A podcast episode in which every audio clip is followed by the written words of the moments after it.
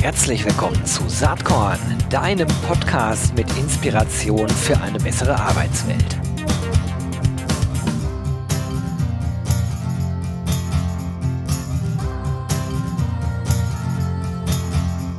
Hallo und herzlich willkommen zum Saatkorn Podcast. Heute für alle, die äh, Saatkorn als Podcast schon von Anfang an verfolgen, ein äh, sehr regelmäßiger Gast am Start. Allerdings, ich habe ich hab das nochmal gecheckt, er, er, ist heute zum vierten Mal dabei. Äh, bei weit über 200 Folgen äh, fällt das dann allerdings auch wahrscheinlich nicht so auf. Ich freue mich aber, dass er da ist. Das ist nämlich der Persomatch-Founder Tristan Niewöhner. Hi Tristan, herzlich willkommen. Hallo Gero. Ja, vielen Dank, dass ich wieder hier sein kann. Ähm, das schreit ja schon fast nach einem Eintrag im Guinness Buch der Rekorde, als der Mensch, der am meisten im Saatkorn-Podcast vorgekommen ist. Ja, genau, das Guinness Buch der Rekorde. Äh, ja, ich werde das da mal anmelden, mal gucken, wie die darauf reagieren. Aber es gibt ja einen guten Grund, warum wir sprechen. Ähm, ich verfolge ja die ganze Zeit schon immer sehr aufmerksam, was ihr macht, äh, aus verschiedenen Gründen. Erstmal finde ich ja äh, spannend, was Persomensch als Unternehmen so treibt, ganz grundsätzlich in dem Kontext Recruiting, Bewerbung ähm, zu generieren über Stellenanzeigen auf äh, und bei Google. Das ist also inhaltlich sowieso spannend. Ähm, dann äh, seid ihr hier in der Region äh, ein HR-Startup, finde ich natürlich auch sehr spannend. Ich hocke ja in Gütersloh, du bist in Bielefeld äh, mit deinem äh, Team. Äh, also äh, da gibt es eine gewisse Verwandtschaft, sage ich mal, äh, zumindest was die Region angeht. Aber der eigentliche Grund, warum ich wirklich mit dir sprechen wollte, ist, Du warst gerade in Palo Alto und äh, du hast beim German Accelerator Programm mitgemacht. Und ich kann mir vorstellen, dass das für viele, die hier zuhören, weil es sind inzwischen auch eine ganze Reihe von FounderInnen, die Saatkorn hören, dass das spannend sein kann. Was ist das, dieses German Accelerator Programm? Wie seid ihr überhaupt da hingekommen? Ja, vielen Dank. Ähm, das ist wirklich ein sehr, sehr spannendes, sehr tolles Programm. Und da kann ich ein bisschen mal drüber berichten. Also das German Accelerator Programm gibt es schon, glaube ich, seit mittlerweile elf, zwölf Jahren. Und das ist ein Programm vom Wirtschaftsministerium. Und das soll Startups dabei unterstützen, im Ausland Fuß zu fassen. Der Startpunkt war, glaube ich, schon die USA. Ähm, dort haben sie in Palo Alto im Silicon Valley ein Office, in Boston und in New York und unterstützen im Prinzip mit verschiedenen Formaten deutsche Startups dabei, dort Fuß zu fassen. Und mittlerweile gibt es den German Accelerator auch darüber hinaus, also in Asien, in Singapur, in Indien, soweit ich weiß, und äh, sicherlich auch noch einige weitere Länder. Und ähm, ja, da geht es einfach darum, dass deutsche Startups mit Mentoren, mit Programmen, mit Förderprogrammen dabei unterstützt werden sollen, um eben ihr Business auch ins Ausland zu bringen. Und äh, wir haben die Chance bekommen, also man muss sich dafür bewerben, es geht, glaube ich, auch darum, dass man schon eine gewisse Reife zumindest erreicht hat, was äh, Produkt und Team angeht. Also, dass man schon in Deutschland gezeigt hat, dass das Produkt am Markt grundsätzlich ankommt, dass es ein spannendes Produkt ist. Dann durchläuft man einen Bewerbungsprozess, wo man eben das einmal darlegen kann, wo man sagen kann, was man sich vorgestellt hat für den Markteintritt, jetzt in unserem Fall in den USA und dann gibt es da einen Auswahlprozess, eine Jury, ähm, muss man auch pitchen sozusagen vor der US-Jury. Ähm, ich war erst ganz verwundert, als wir eingeladen worden sind, dass es an einem Freitag um 18.30 Uhr stattfinden soll. Das lag aber einfach an der Zeitverschiebung, weil das Team, die Jury im Silicon Valley saß und da haben wir eine neunstündige Zeitverschiebung. Und dementsprechend ähm, ja, war das sehr, sehr interessant, sehr spannend und ähm, wir sind wirklich glücklich darüber, dass wir ausgewählt worden sind, daran teilzunehmen und ähm, das läuft dann so ab, dass man am Anfang erstmal eine gewisse Zeit dort verbringt, wirklich physisch vor Ort im Office in, in Palo Alto und dass man dann darüber hinaus noch ähm, weiter betreut wird mit Mentorenprogrammen, dass man verschiedene Remote Calls macht. Und ähm, ja, wir haben ja jetzt äh, November. Ich werde Mitte Januar noch einmal für eine Woche wieder zurückgehen und da an einer Pitch-Veranstaltung teilnehmen und äh, freue mich sehr darüber. Und darüber hinaus hat man auch immer die Möglichkeit, als Mitglied ähm, oder als, als laufendes Mitglied dort äh, dann in das Office zu gehen, dort zu arbeiten und sich weiter mit anderen zu connecten. Und das ist äh, wirklich eine tolle Sache und da bin ich sehr, sehr happy drüber. Das hört sich wirklich cool an. Ich hatte mich gefragt, als ich darüber gelesen habe, also was bedeutet das dann eigentlich kostentechnisch? Ist das wie eine Art Stipendium oder kauft man sich da ein? Hört sich ja nicht so an, wenn es einen Bewerbungsprozess gibt. Äh, also wie, wie läuft denn das ab? Also das Programm selber und alle Formate, die es dort gibt, sind für ähm, die Startups kostenfrei.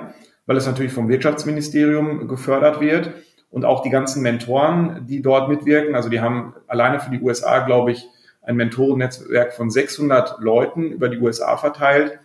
Kann man das sozusagen deren Unterstützung, deren Coaching kostenlos in Anspruch nehmen.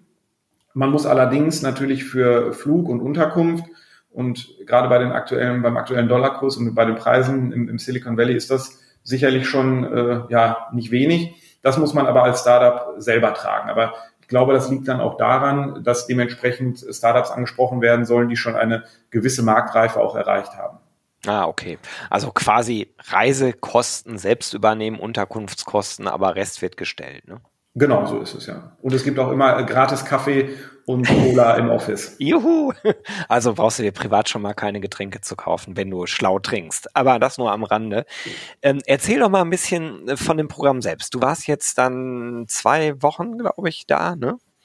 Genau, richtig. So, und, und wie, wie läuft das denn ab? Ist das wie Schulunterricht? Äh, äh, hockt man da mit den anderen Startups zusammen? Überhaupt, wie viele andere Startups sind da in dem Programm gleichzeitig äh, mit am Start? Wie ist das vom, vom Setting her? Wo, wo seid ihr? Also kriegt man was von diesem ganzen Silicon Valley Spirit mit? Wie ist das?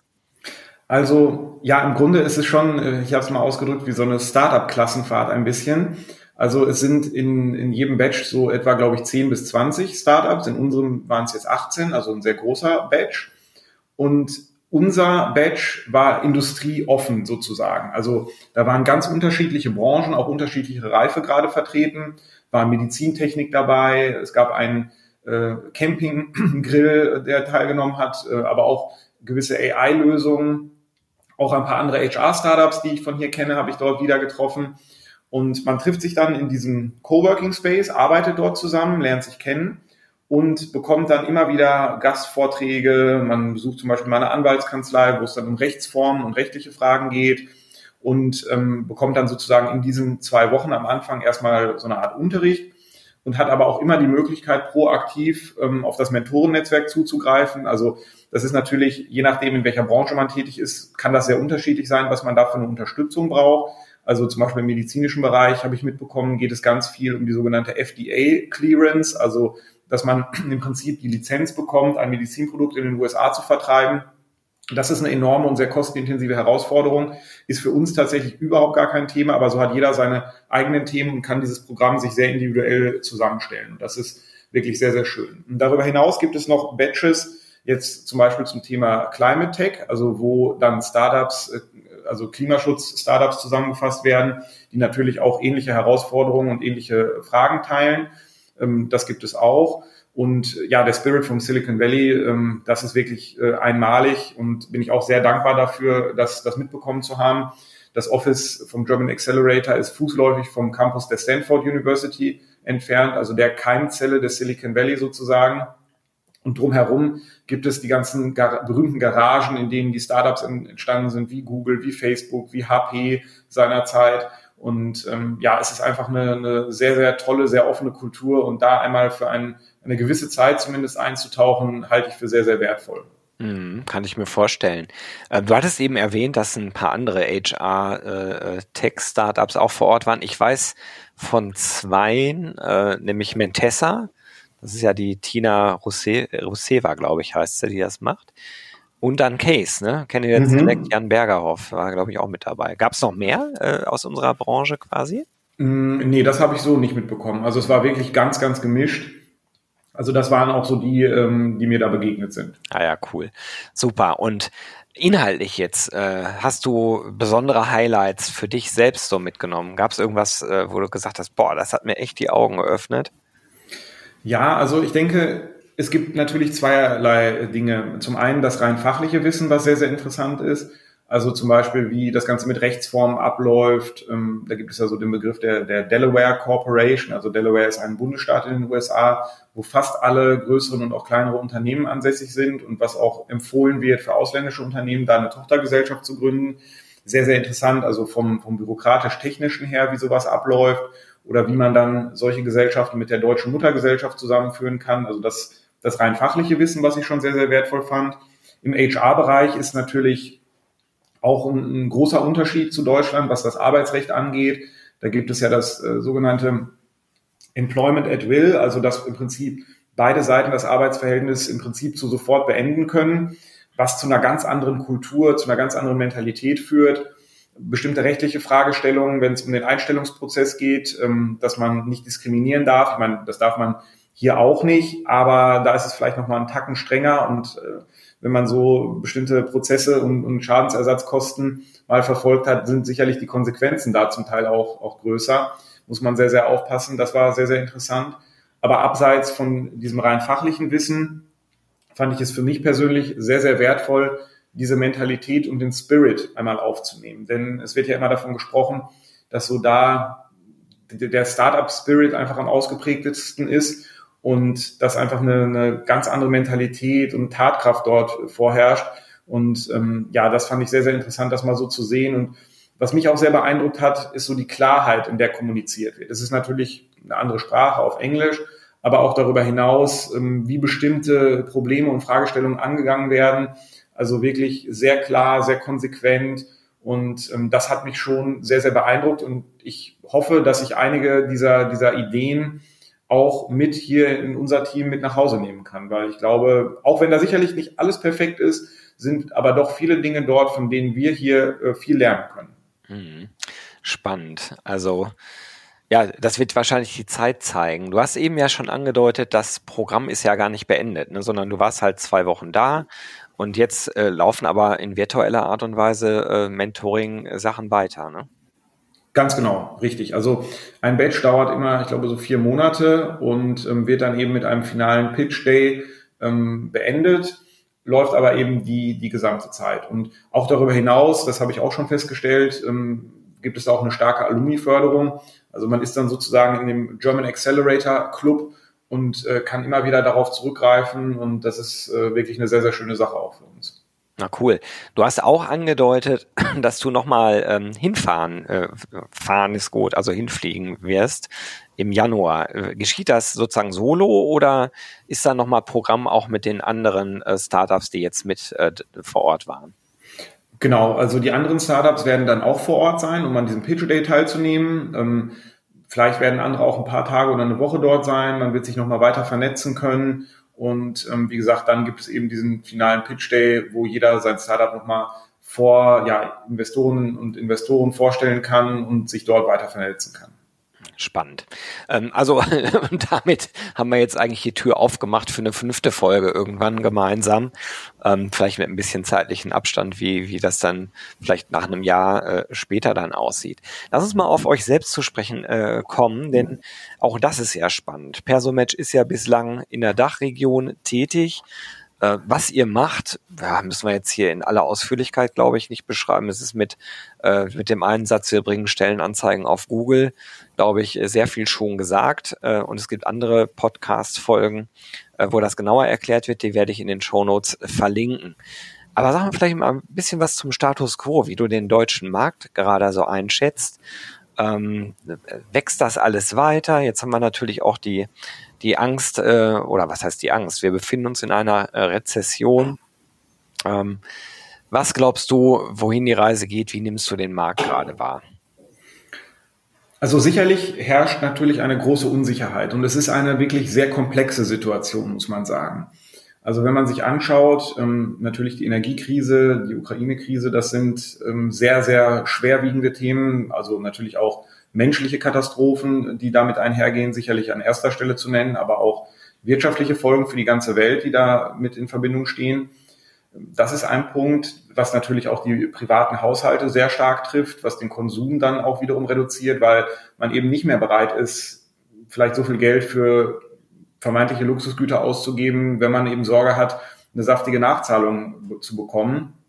Auf der anderen Seite haben wir aber auch das Lieferkettenthema, was ja durch äh, die Corona-Zeit ähm, ausgelöst worden ist, haben wir nach wie vor in bestimmten Bereichen ähm, und gleichzeitig parallel auch den Fachkräftemangel. Also das ist ja ein Thema, ähm, es wird häufig als Fachkräftekrise bezeichnet oder als Arbeitskräftekrise, wobei ich finde diesen Begriff sehr irreführend, denn eine Krise impliziert immer, dass es irgendwann vorübergeht. Das sehe ich aber bei dem Arbeitskräftethema überhaupt nicht so, denn wenn man sich die demografischen Daten anschaut, wird sich diese Herausforderungen noch weiter intensivieren. Und ich sage immer so schön, wir sind heute natürlich schon am Jammern, wie schwer es geworden ist, ähm, gutes Personal zu finden im Vergleich vielleicht vor fünf oder auch zehn Jahren. Aber in zwei Jahren werden wir schon zurückblicken auf heute und werden denken, heute war es noch verhältnismäßig einfach, da es immer schwieriger werden wird. Und dementsprechend haben wir hier eine sehr, sehr komplexe Situation, die auch sicherlich branchenunterschiedlich trifft. Energieintensive Branchen haben sicherlich eine, eine größere Herausforderung noch als andere, sind vielleicht auch, was Einstellung angeht, etwas vorsichtiger. Aber generell würde ich sagen, ist das Thema Personalgewinnung hochaktuell und wird auch immer aktueller werden. Und äh, dementsprechend muss ich auch auf Holz klopfen, stehen wir noch wirklich ganz gut da, ähm, merken natürlich bei dem einen oder anderen eine gewisse Verunsicherung und da wird man auch das nächste Jahr noch abwarten müssen, wie sich bestimmte Dinge zeigen. Aber grundsätzlich für unsere Branche äh, sehe ich das Thema sehr, sehr positiv, weil einfach die Herausforderungen, Fachkräfte zu finden, so groß sind, dass ähm, ja die Arbeitgeber da einfach eine große Unterstützung brauchen und äh, sich auch immer weiter mit neuen Themen auseinandersetzen müssen, um da vorne mit dabei zu sein. Was sind so äh, die Themen, an denen ihr gerade arbeitet bei Persomatch? Ähm, ich äh, habe mitbekommen, dass ihr in der Tat ein richtig schönes Umsatzwachstum hingelegt habt, ähm, auch im, im Jahresvergleich.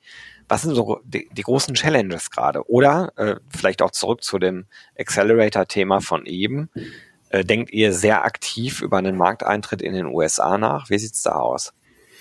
Ja, absolut. Also ähm da denken wir sehr konkret drüber nach und sind auch da, dabei, daran zu arbeiten. Das ist ja auch Teil des Programms, dass wir also jetzt unsere Webseite auf Englisch übersetzt haben, dass wir da weitere Kontakte knüpfen, Kunden gewinnen, weil es einfach ein sehr, sehr spannender Markt ist. Und ähm, ich glaube, was man vielleicht auch nicht unterschätzen darf, kulturell in den USA ist es so, dass man einfach mehr dazu geneigt ist, als Arbeitnehmerinnen und Arbeitnehmer seinen Arbeitsplatz zu wechseln teilweise auch einfach aus Neugierde, dass man sagt, ich will mal in einem anderen Bundesstaat leben, ich kündige meinen Job und suche mir was anderes. Und dementsprechend ist man, steht man natürlich als Arbeitgeber dann vor der Herausforderung, äh, mit einer hohen Fluktuation zu tun zu haben.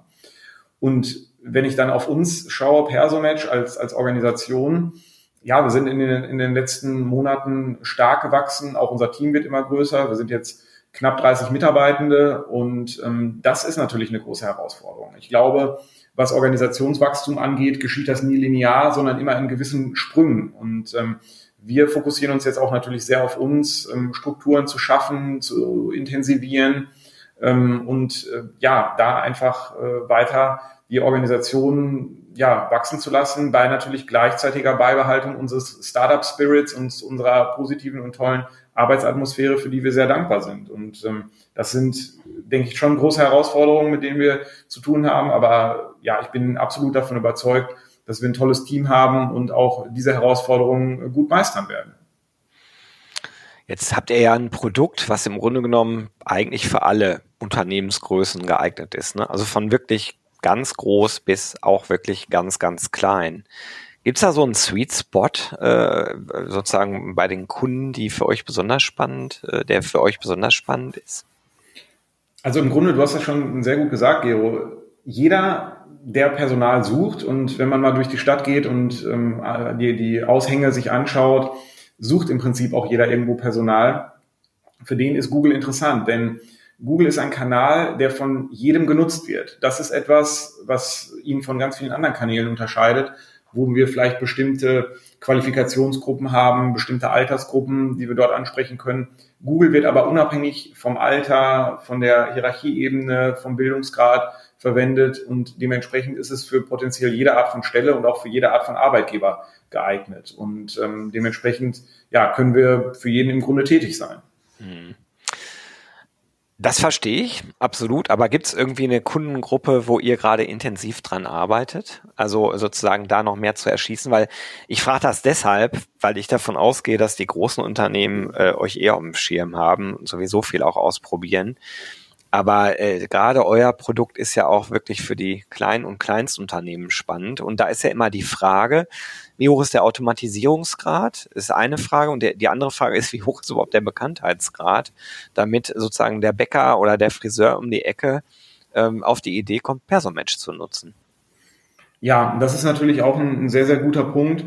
Ähm, durch unseren hohen Automatisierungsgrad ist es eben auch für solche Zielgruppen sehr interessant die einfach selbstständig auf unsere Webseite gehen können und eine Stellenanzeige buchen können. Also es ist ganz, ganz einfach. Wir haben auch unseren Buchungsprozess immer weiter vereinfacht, dass man einfach auf die Webseite geht, ganz wenige Angaben macht und schon geht die Stellenanzeige online bei Google. Und dementsprechend können wir auch diese ja, kleineren Unternehmen, Kleinstunternehmen zum Teil dort sehr, sehr gut erreichen. Und daran äh, arbeiten wir natürlich weiter, das noch weiter zu vereinfachen. Mhm. Was ist eure Strategie, um an die Unternehmen überhaupt heranzukommen? Wir schalten Stellenanzeigen bei Google, also kennen wir uns natürlich auch mit, mit Google und Google Marketing sehr gut aus.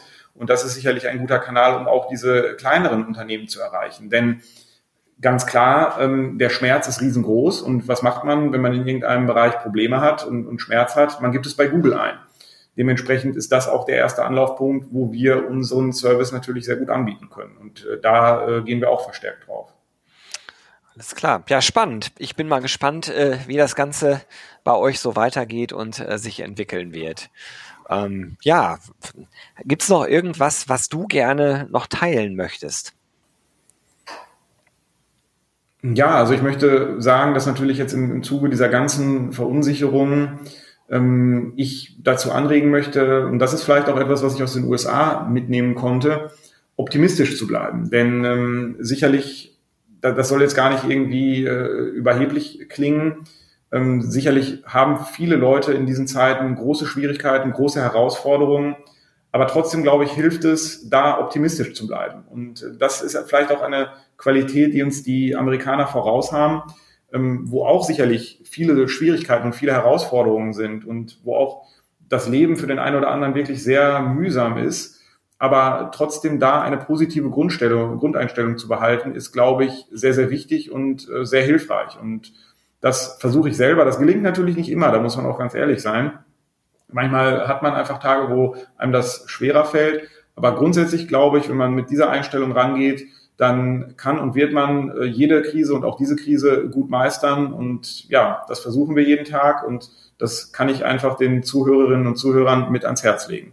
Finde ich super. Jetzt hast du mir quasi auch mal eine letzte Frage, die ja immer in Richtung Inspiration äh, abzielt, quasi schon vorweg beantwortet. Aber ich finde es super, also an den Optimismus äh, sozusagen zu appellieren und sich immer wieder bewusst zu machen, äh, dass, dass auch wenn äh, viele Dinge schwierig erscheinen, dass eigentlich meistens dann doch eine Lösung schnell gefunden werden kann, wenn man sich damit äh, entsprechend positiv auseinandersetzt.